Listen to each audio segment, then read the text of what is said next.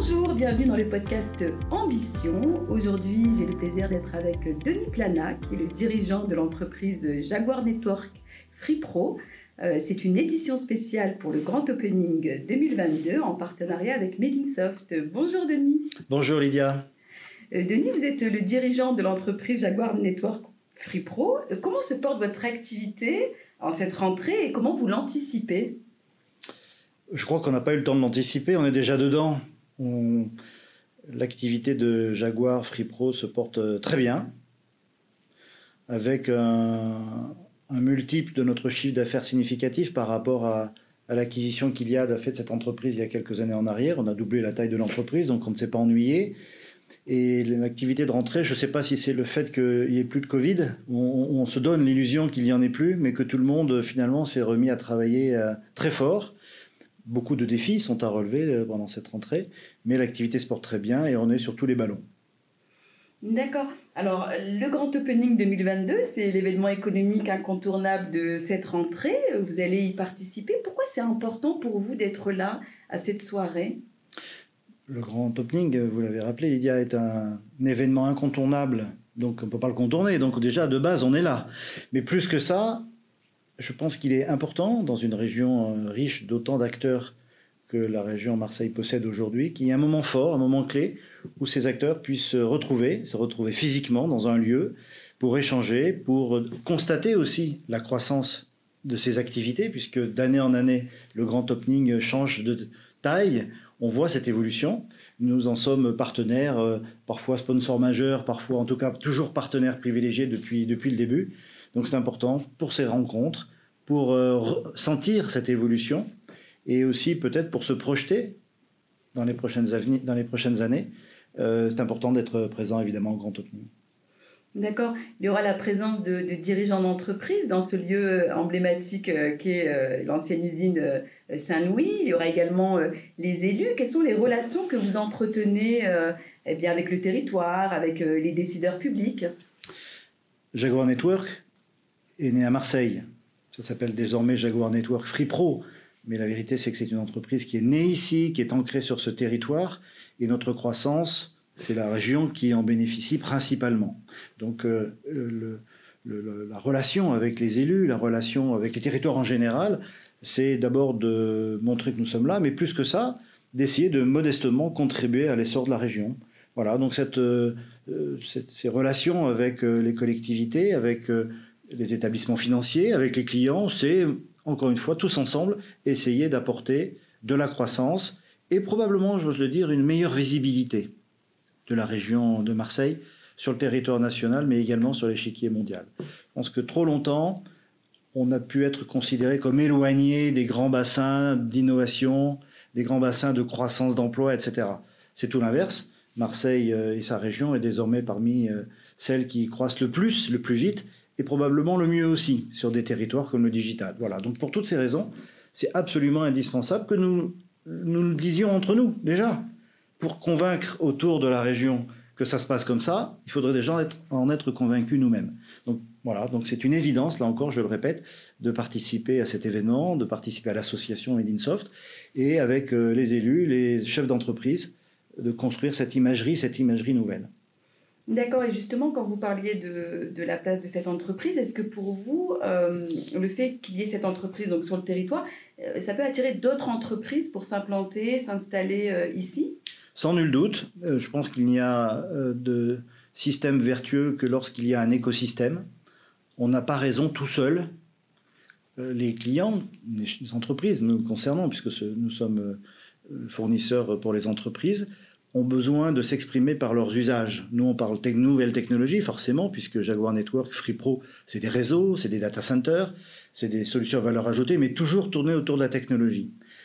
Pour rendre audible ce discours et, faire nos affaires, encore faut-il que nous fassions l'effort de nous rapprocher des clients, qui, eux, parlent secteur d'activité, qui parlent usage, qui parlent enjeux aussi industriels, et donc, euh, pour, je dirais, euh, trouver les bonnes voies de croissance, encore faut-il que les deux se mettent autour de la même table. Et donc notre euh, ambition, notre enjeu, c'est cela. Et je pense, comme je le disais tout à l'heure, plus qu'ailleurs, peut-être parce qu'on en avait plus l'obligation, peut-être parce qu'on était moins respecté, peut-être parce qu'on était moins connu, eh bien on a fait plus d'efforts pour défendre cette image de collaboration. Oui, je comprends ce que vous dites. Parfois, quand on ne se sent pas forcément légitime, on double un peu euh, le travail que, l'on fournit. Exactement. Alors justement, vous parliez euh, d'enjeux, donc dans ce monde qui est en constante évolution euh, technologique, il est crucial pour les entreprises de rester compétitives et innovantes.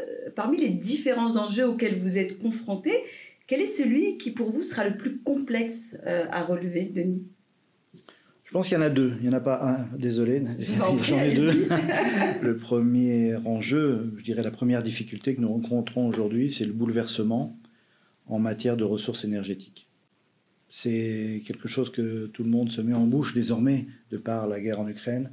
Mais je pense que depuis des années déjà, des opérateurs de télécommunications ou des offreurs d'infrastructures comme nous le sommes doivent, anticipent cette difficulté énergétique. Nous sommes de forts euh, consommateurs depuis toujours, donc nous avons transformé nos outils industriels depuis longtemps pour aborder cette transition euh, énergétique, pour être plus vertueux, pour être euh, neutre en matière de, gaz à effet de serre, pour être moins énergivore dans, dans, les équipements que nous mettons à disposition de nos clients. Et cet enjeu est devenu maintenant crucial pour tout le monde. Il est d'actualité, donc évidemment, les, Sunlight sont sur, cette, sur ce sujet. Par bonheur, nous l'avions pas forcément anticipé avec une si grande ampleur, mais en tout cas, nous sommes préparés à ça. Et ça reste un enjeu, pas simplement pour cette rentrée, mais probablement pour la décennie qui arrive. Le deuxième enjeu, il est social. Le deuxième enjeu, c'est d'arriver à donner du sens dans notre action à l'ensemble des collaborateurs qui nous rejoignent et surtout de les trouver. On est dans un bassin d'emploi qui est riche, mais euh, qui euh, est aussi euh, concurrencé. Nous avons plein de concurrents ou plein de partenaires qui recherchent souvent les mêmes profils que les nôtres. Donc nous devons évidemment relever cet enjeu social au sens recruter les bons talents, les attirer, mais pas simplement pour leur donner du travail, c'est pas la façon dont ça se passe aujourd'hui. Donner du sens et donner des valeurs et de la mission que nous avons sur le marché. Donc ma grande difficulté que nous anticipons, c'est de trouver les talents, qui nous oblige nous-mêmes à nous réinventer en permanence. Quand je parlais de proximité avec les clients tout à l'heure, je pense que c'est plus fort que dire nous sommes offreurs de technologie. On est là pour rendre service. Si on le pouvait, on transformerait déjà l'entreprise en entreprise à mission. C'est un statut qui existe depuis quelques années, même des grands groupes y sont allés. Eh bien, même si nous ne sommes pas statutairement, c'est ça notre vocation. Donc le deuxième, le deuxième enjeu, le deuxième défi qui va avec le contexte économique, c'est également de faire de Jaguar Network Free Pro une entreprise qui a quelque chose à raconter sur le marché, qui est là pour bousculer les frontières, faire abattre des murs et proposer à nos collaborateurs d'y participer. D'accord. Dans l'une de vos interviews, euh, il y avait un terme qui m'avait un peu interpellé, c'était vous parlez de relations intimes avec le, client. Ça m'avait euh, bah, percuté dans le sens où euh, c'est vrai que ce pas des choses que l'on entend forcément. Vous pouvez nous en parler et pourquoi vous aviez utilisé ce terme-là? C'est plus que de la proximité. Absolument.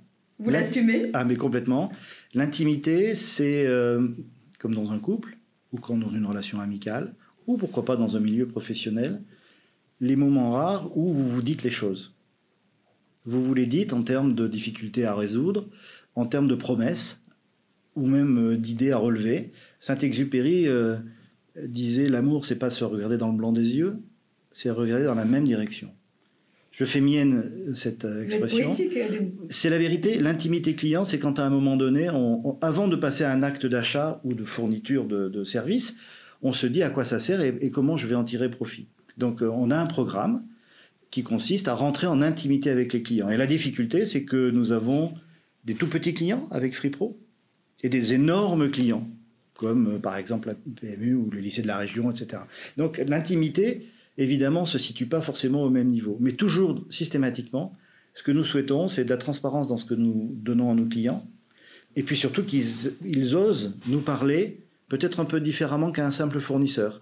Et quand un client commence à nous dire euh, voilà mes propres enjeux, voilà mes propres défis, je pense que la partie est un peu gagnée. On est là pour rendre service, donc on inscrit notre offre de service dans les enjeux du client. Voilà, donc c'est ça l'intimité client. C'est d'imaginer un monde nouveau ensemble. D'accord. Et, l'ambition de, Jaguar Network Free Pro, euh, si j'ai bien compris, c'est d'aller sur le marché euh, donc des entreprises, des collectivités, du, professionnel. Euh, vous pensez pouvoir concurrencer les opérateurs qui sont déjà sur ces marchés depuis, depuis plusieurs années? Sincèrement, on ne se parlerait pas sinon. Évidemment, le, dire, le carteron déjà installé dans le domaine du grand public est connu. Orange, SFR, Bouygues Télécom, et Free. Mhm. Il me semble, euh, en regardant les chiffres, qu'il n'y a pas de carteron aujourd'hui dans le domaine de l'entreprise. Il y a un triumvirat. Et donc, euh, très clairement, notre ambition, c'est d'être euh, un quatrième qui compte. Un quatrième qui compte, pas forcément avec les mêmes armes ou les mêmes ambitions que les autres, qui ont des projets industriels. Certains ont des projets d'ailleurs plus financiers qu'industriels, en apportant donc quelque chose de nouveau. Donc évidemment, la branche entreprise du groupe ILIA, du groupe Free, doit relever ce défi immanquablement. Et nous le ferons pour tout type de clientèle. Free Pro pour une clientèle de professionnels, de petites entreprises, en tout cas avec une offre simple et innovante. Et historiquement, Jaguar Network va encore plus près dans l'intimité des clients avec des solutions parfois sur mesure. Mais évidemment, sur tous les segments, nous pensons apporter cette différence. Alors justement, votre entreprise apporte des solutions aux problématiques complexes de réseau, de cloud et de sécurité, euh, à la fois pour les grandes entreprises et les collectivités locales. Euh, en France, comme à Marseille, le tissu est composé de 99% de PME. Comment vous répondez à leurs attentes? Alors, il y a à mon tour de vous poser une question. Ah ben tiens, c'est original. Pensez-vous qu'un patron de PME ait moins de préoccupations ou des préoccupations moins complexes qu'un grand chef d'entreprise? Écoutez, je, ne pense pas. Je pense qu'il aura effectivement les mêmes problématiques de recrutement, de trésorerie, de, de gestion. Je pense que c'est la même chose, oui. Donc, comme le disait euh, la marque automobile Renault il y a quelques années en arrière, la Clio, qui était l'entrée de gamme, on va dire ça comme ça, à taux d'une grande, eh bien, nous avons le même respect, la même, euh, je dirais, passion pour nous adresser aux PME, PMI, et vous avez raison de le souligner, qui constituent l'essentiel du territoire économique de la région, que nous n'en aurions avec un grand groupe parisien ou étranger. Ça veut dire quoi? Ça veut dire que les solutions que nous essayons de mettre à leur disposition, certes, sont des solutions peut-être plus simples, plus faciles à comprendre, mais elles sont en tous les cas toujours très innovantes et toujours agressives commercialement d'un point de vue tarifaire, parce que ces enjeux-là sont les mêmes que pour un grand groupe. Ça signifie que la force commerciale, par exemple, que nous déployons, à forte proximité, à forte intimité avec nos clients, les solutions elles sont peut-être simplifiées dans leurs usages parce que le chef d'entreprise d'une PME a beaucoup, beaucoup, beaucoup de préoccupations. Donc on doit mettre à disposition une solution facile à comprendre, facile à installer et qui marche tout le temps. En revanche, ça ne nous épargne pas l'appétit que nous avons pour comprendre à quoi vont servir nos solutions. Et ça veut dire qu'on s'intéresse à leur secteur d'activité, on s'intéresse à leurs contraintes d'exploitation, on s'intéresse à leur écosystème. Et c'est qu'en faisant cela qu'on fait probablement la différence avec nos confrères qui viennent finalement avec leur technologie, leurs solutions, leur portefeuille d'offres. Nous, généralement, ça vient dans un second temps. On écoute d'abord, on agit après. Donc ça veut dire que vous proposez du sur-mesure comme un couturier? Non, parce que d'ailleurs, les chefs d'entreprise ne le souhaitent pas. Pas du sur-mesure Vous savez, un, un chef d'entreprise, il a horreur d'une solution qu'on n'aurait créée que pour lui. C'est plus du prêt-à-porter. J'entends par là, quand vous allez chez Zara ou que je vais chez Zara, mhm. on regarde, on s'achète des vêtements, puis quand on se regarde dans la glace avec tel chemisier ou chemise, euh, telle paire de chaussures, tel pantalon ou jupe, on se regarde, on se dit je suis unique. On oublie juste que chacun des éléments qui constituaient cet ensemble a été fabriqué dans des milliers d'exemplaires. Mais la façon dont on les a agencés, on a le sentiment d'être unique. Donc c'est du prêt-à-porter. Nos, clients, a fortiori les PME, ne veulent pas de choses extraordinairement innovantes qui éventuellement tomberaient en panne et seraient les seuls à l'utiliser. Ça, c'est très anxiogène. Il soit des solutions très éprouvés industriellement, à bon prix, mais parfaitement assemblés par rapport à leurs besoins. Donc ils n'aiment pas la haute couture. Ils aiment le prêt-à-porter, facile à installer, peu cher, mais surtout extrêmement répandu. Par contre, la façon dont on leur vend, la façon dont on les installe, dont on s'occupe d'eux au fil de l'eau, ça c'est très important à leurs yeux. Bon, j'ai bien fait de vous poser la question de cette manière parce que la comparaison avec le, le prêt-à-porter, sera parlant pour nos auditeurs. L'avenir du territoire, est-ce que vous le voyez au travers de l'entrepreneuriat et de ce qu'on appelle la Startup Nation? Mon âge m'interdit d'utiliser des mots qui naissent à peu près toutes les 10 minutes. Donc je suis toujours très vigilant à employer des, des mots qu'on considère à la mode. Je pense que les fondamentaux sont là. Un territoire se régénère régulièrement. Ça donne aux chefs d'entreprise, mais aux collectivités locales, aux institutionnels en général, l'ardente obligation de regarder les tendances, de regarder les métiers qui changent, ça veut dire former des personnes, ça veut dire s'ouvrir au reste du monde. Donc, euh, ce que je crois plus important que des phénomènes de subventionnement, des phénomènes de, des déclarations. Dans 20 ans, on sera comme ci, comme ça. Bien sûr, il faut lever le nez pour savoir dans quelle direction on va. Mais je crois beaucoup aux petits gestes de contribution du quotidien. Ça veut dire que les chefs d'entreprise doivent se parler. Le grand opening est le moment idéal pour tous ceux qui sont autour de la transformation digitale, de se parler sur ces thèmes-là, de prendre des exemples concrets, que ce soit en matière de formation, que ce soit en matière de changement de métier, que ce soit aussi en matière d'ouverture vers des nouvelles technologies. Et c'est ça qui va faire que, en permanence, on va se créer une musculature. Parce que les épreuves changent. Peut-être qu'en 2022, on va faire du son en hauteur, crise énergétique. En 2023, on va faire du son en longueur, parce que les temps de décision vont être plus longs pour une vague de Covid numéro 3.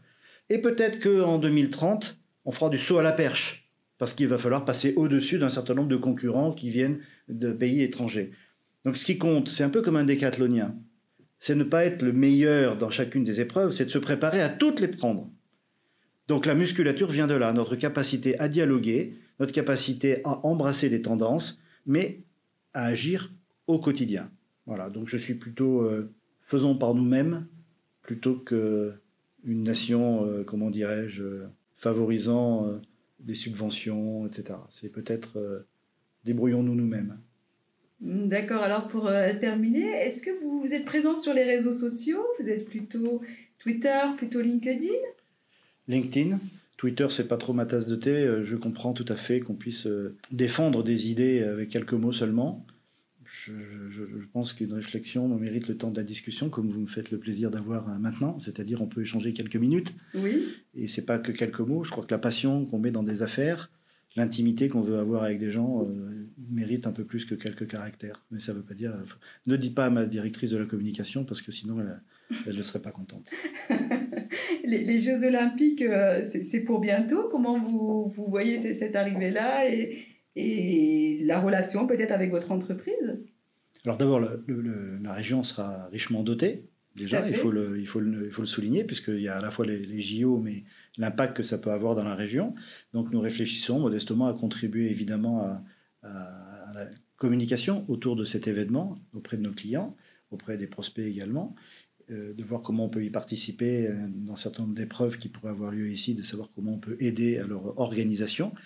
Les JO, c'est un événement majeur mondial qui exige de la communication, mais pas de la communication verbale, de la télécommunication, euh, de stocker des datas, de pouvoir les envoyer en temps réel. Donc, euh, nous appartenons à un groupe euh, qui est désormais très féru du contenu, au-delà du média, c'est-à-dire des réseaux et des data centers.